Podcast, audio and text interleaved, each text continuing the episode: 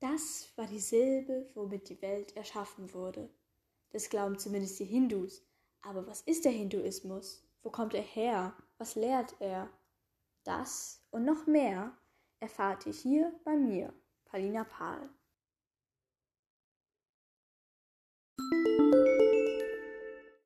Bestimmt kennt ihr die beiden größten Religionen, das Christentum und den Islam.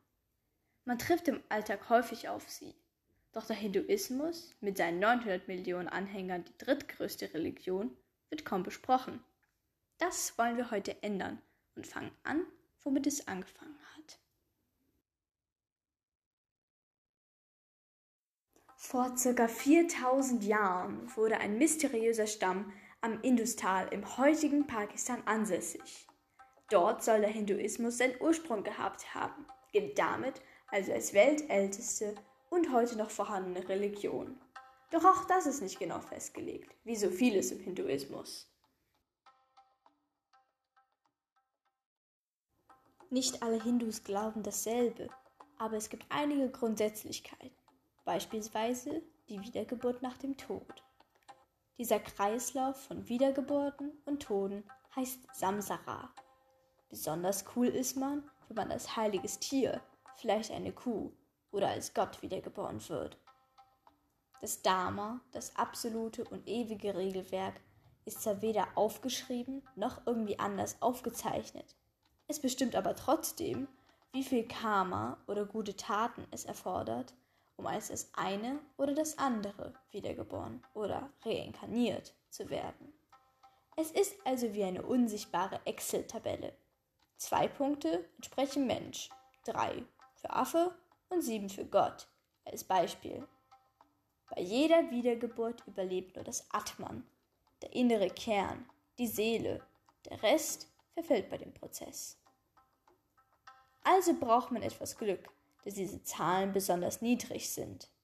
Natürlich kann man das alles nicht so systematisch betrachten, wie wir es gewohnt sind, aber so ist es greifbarer.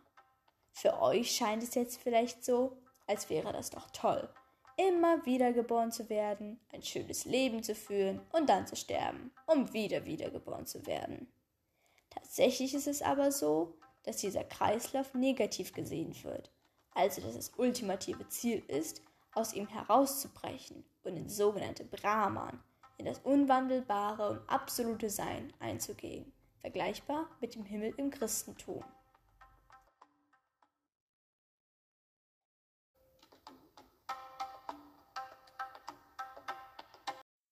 Der Hinduismus ist, anders als das Christentum, das Judentum und der Islam, eine polytheistische Religion.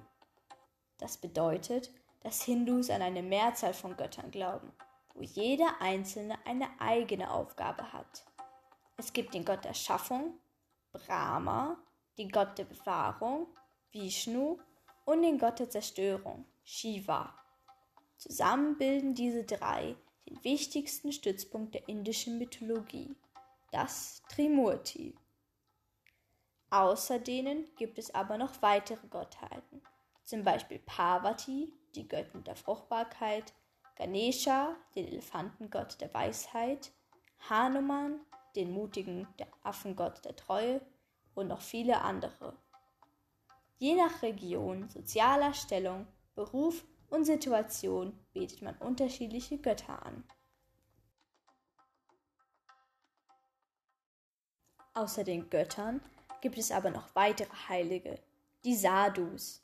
Das sind Mönche, die ihr gesamtes Leben der Religion widmen, um ein besserer Mensch zu sein und ein gutes Karma zu haben. Anders als übliche Menschen wandert ein Sadhu sein ganzes Leben lang, lehrt den Hinduismus und macht Yoga. So kommt er in unfassbare Nähe zu einem Gott. Um beim Stichpunkt heilig zu bleiben, oder eher scheinheilig. Kommen wir zu Kastenwesen. Offiziell wurde das Kastensystem 1949 abgeschafft.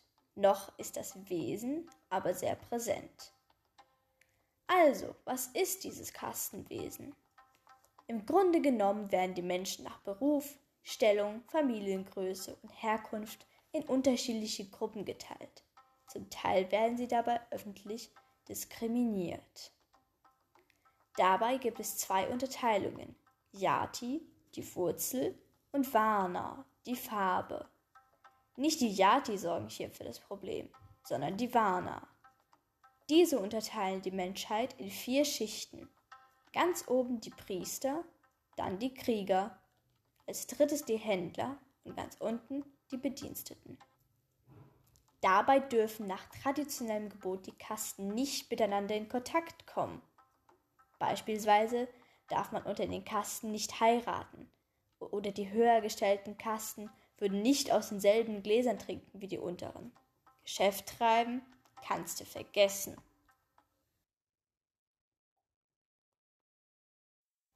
Und wo wir schon bei sozialen Ungleichheiten Indien sind, die alle auf dem Hinduismus basieren, da können wir uns gleich die Rolle der Frau anschauen. Mädchen werden schon im sehr frühen Alter verheiratet. Sie haben kaum Entscheidungsfähigkeit, wen sie als Partner fürs Leben anerkennen werden. Nach der Heirat leben sie in der Familie ihres Bräutigams, es sei denn, sie kriegen keine Kinder. Dann werden sie oft verbannt. Wenn sie jedoch ein Mädchen bekommen sollten, so werden sie es wahrscheinlich abtreiben. Wieso? Bei einer Heirat muss die Familie der Braut ein hohes Mitgift bezahlen. Deswegen sind Mädchen der Familie unerwünscht. Daraus folgt, dass es heutzutage viel mehr Männer als Frauen gibt, was tatsächlich ein großes Problem Indiens ist. Natürlich ist es nicht in jeder Familie so. Viele sind moderner geworden und haben ihren Töchtern Freiheiten gegeben. Aber auch wenn es in die bessere Richtung geht, sieht man trotzdem, dass die konservativeren Gemeinden auf dem Land immer noch Zwangsheirat verüben. Bei all diesen Problemen muss man beachten, dass der Ursprung des Hinduismus sehr weit hinten liegt. Damals gab es weder Menschen noch Frauenrechte. Es ist also durchaus verständlich, wieso es aufgrund der Religion eine solche Schichtung gibt.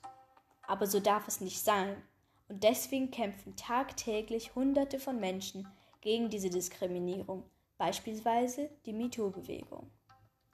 Heutzutage ist der Hinduismus fast überall verteilt, vor allem aber in Südostasien, nahe seines Ursprungs.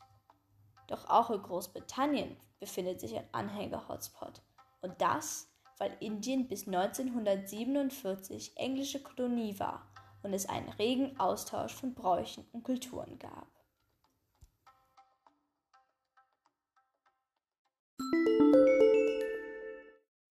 Der Hinduismus ist ein sehr spannendes und interessantes Thema. Nun hoffe ich, dass ihr was dazugelernt habt und dass es euch gefallen hat.